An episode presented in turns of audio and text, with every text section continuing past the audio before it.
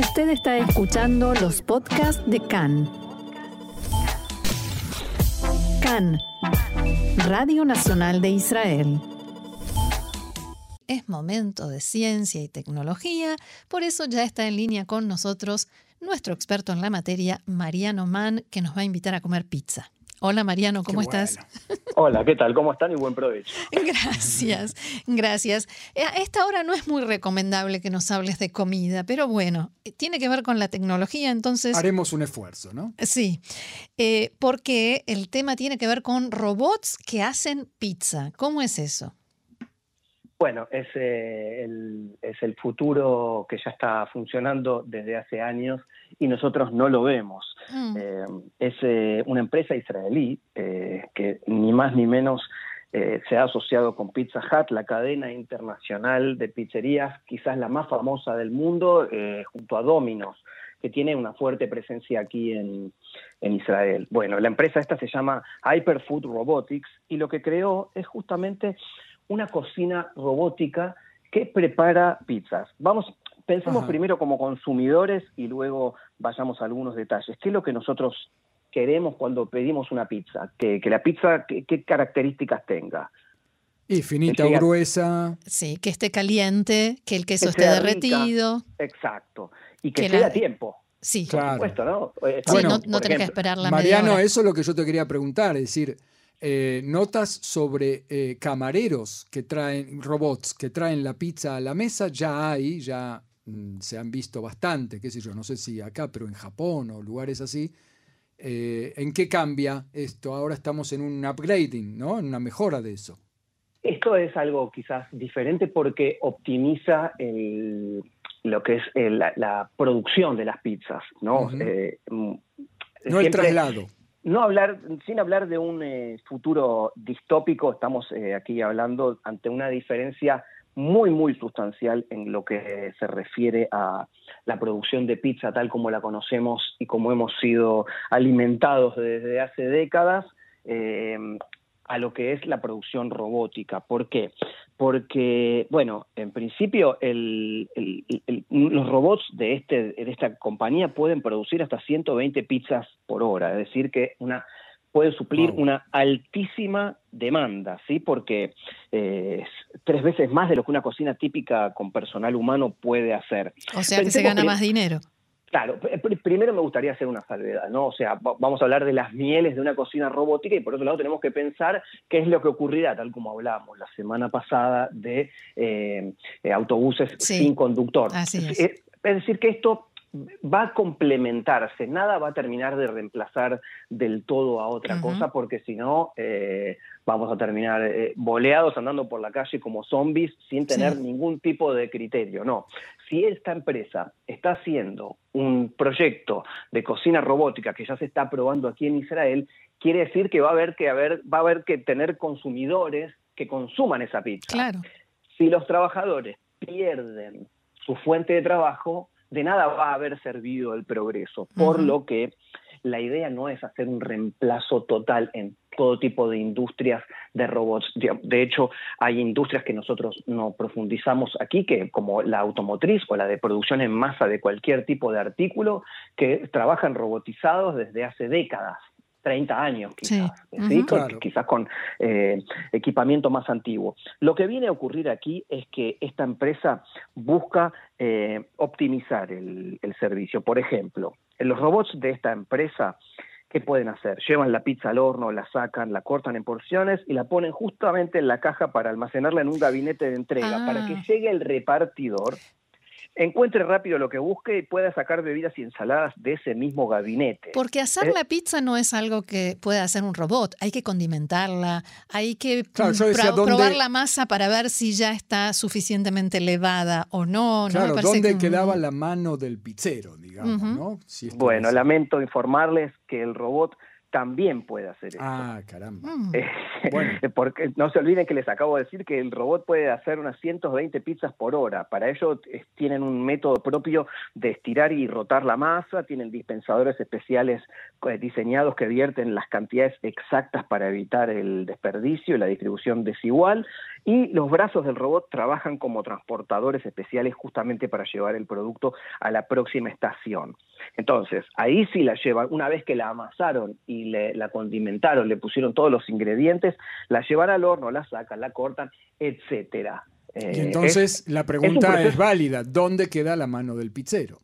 Es que la mano del pizzero tiene que ver con otro tipo de pizzerías, no con la que tiene que ver con el delivery. Mm. Esto básicamente mm. tiene que ver con los pedidos. Claro, algo más. Es decir, eh, no esperemos ver próximamente en, las sucursales de Pizza Hut o de Domino's o de cualquier cadena que contrate los servicios de esta empresa a robots sirviendo el, eh, eh, las pizzas, eh, o no sirviendo, produciendo las pizzas y nosotros obnubilados los primeros dos años viendo cómo hacen las pizzas y nos las sirven. No, esto se llama, es un concepto que la empresa tiene, se llama cocina fantasma, que tiene que ver con la instalación de un, como si fuera un container, un contenedor de aproximadamente unos 12 metros de largo, con los robots específicos para producir en una estación de eh, entrega, de producción y entrega de pizzas. Es decir, que le quita al trabajador la necesidad de estar corriendo. Eso, ir, y venir, ir y venir.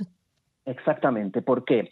¿Qué es lo que piensan desde la empresa? Que un eh, pizzero, eh, cuando arranca la, jornada de trabajo, él puede estar tranquilamente eh, haciendo 10, 12 pizzas de primer nivel al principio, pero luego de 8 horas, porque los pizzeros, como cualquier otro tipo de profesión no calificada, trabajan 8 horas, eh, no van a hacer una pizza de la misma calidad ocho horas después. Porque y nadie pizza hace que te duelan los brazos y mucho.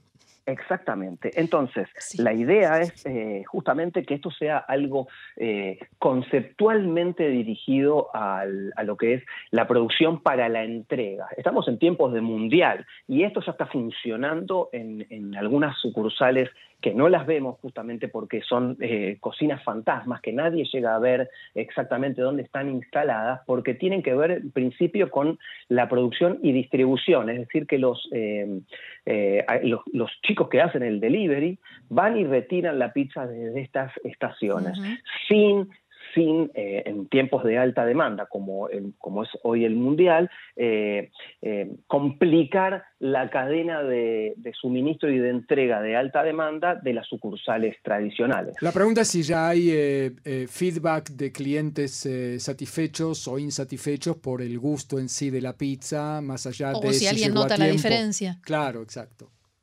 Bueno, la diferencia en realidad no se nota porque justamente es un proceso automatizado. Claro, los clientes no saben que... Es decir, sí se puede notar la diferencia de un lugar como es este país, donde el servicio de entrega y de producción es, está por debajo de los estándares internacionales. Es decir, que, eh, perdón por la autorreferencia, ¿no? pero eh, una vez me ha llegado una pizza con una red debajo de la pizza, que es una red que, que, tiene la, eh, el, el, utensilio, que, el utensilio que usan para meter en, la, en el horno. Es decir, me, llegó un pedazo de metal. Exactamente, eh, el reclamo es, algo eh, clásico en este país, por lo que lo más probable es que no haya bajado el nivel de quejas más que el elogio, ¿no? Es más difícil siempre elogiar eh, que, quejarse, por lo que en ese sentido va, hay una, seguramente hay una, diferencia. No lo puedo informar yo, pero es algo que, la, en este la no queja sería buena noticia, ¿no? Exactamente, cuando no hay noticia es una buena noticia, ¿no? eso sabemos decir en nuestra profesión. Eh, en otro, eh, por otro lado, el, personal comprende hoy eh, cerca del 20% de los costos de funcionamiento de una cadena de pizzerías, mientras que los robots, bueno, en el caso más frío de, todo este concepto es que jamás se enferman, no necesitan vacaciones, no necesitan descanso. Bueno, todo esto es lo que hay que va, lo que va a haber que eh, regular como para que no, haya eh, una desocupación eh, enorme en un tipo de industria, en este caso la pizza, mañana serán los autobuses, pasado será en las fábricas de, medicamentos, lo que fuere que tenga que ver con combinar cosas y que se hagan de manera automática a través de, un robot. ¿sí? otra cuestión es que los robots, por ejemplo, no cometen errores como utilizar ingredientes mm. vencidos, más de, una vez hemos probado algún queso que nos ha dejado medio medio... Sí, o en lugar de un condimento, eh, casos eh, tristemente famosos como alguien que usó veneno para ratas en lugar de por harina. Ejemplo, ¿no? O, la, o, las noticias como están hoy en día por falta de, inspección de lo que es la salmonela, ¿no? Al utilizar el queso, bueno, esto es, es, un, es un, grave problema. Eh, en ese sentido, bueno, la, empresa tiene un, gran mercado por, el, por desarrollar y eh, ya está trabajando, como dije, aquí en Israel con Pizza Hut, pero el, foco, como siempre, en este caso es Estados Unidos, donde ya hay... Eh, conversaciones con otras cadenas de pizzerías y a la vez con otras industrias, ¿no? dentro de la alimentación, como es la de tacos o la de eh, hamburguesas podría ser. Kentucky Fried, Fried, Chicken, que es la mm. de pollos, ¿no? Claro, de hamburguesas. Todo eso podría llegar a, ocurrir en un tiempo no muy lejano. Mariano, ¿algún otro detalle que quieras agregar? Bueno, sí, que todo contador eh, va, a aprobar este, este tipo de iniciativa porque, eh, de acuerdo a los cálculos que hace la empresa, mientras una pizzería convencional genera cerca de un 14% de ganancias, ¿no? Entre todos los costos que, involucran a la producción de pizza, bueno, eh, la empresa dice que puede llevar ese margen de ganancias al 34%. Es decir, que estamos hablando de un incremento de un 20% que, que bueno, nada, nada despreciable realmente. Por último, te quiero preguntar si estas máquinas eh, saben hacer fainá. No sería un problema para ellos. en, principio eh, vamos a dar la receta aquí mismo, anoten esto, no estén boleados ahora porque esto es exclusiva la receta de Fainá. Esto es Lápiz y papel harina de garbanzos que se vende hoy en día en cualquier eh, góndola de productos em, para la salud aquí en, Israel, es decir, que están destinados cerca de la polenta, está vinculado con eh, harina de arvejas o de lentejas. Bueno, lleva eh, la cantidad de acuerdo al molde de, de harina de garbanzos, lleva agua, lleva aceite, sal y pimienta eso es todo, solamente hay que. Y las, proporciones, y quién sabe exactamente las proporciones. un robot nada más. Así que por, el momento lo seguimos haciendo delicioso y a ojo. Muy bien, Mariano Mann, nuestro experto en ciencia y tecnología, que nos trae todos estos en Fainá, por supuesto, en temas gastronómicos en general, con información de Israel 21C en español. Muchísimas gracias y será hasta la semana que viene. Hasta la semana que viene. Chao, Mariano. Shalom. Chao, chao, shalom.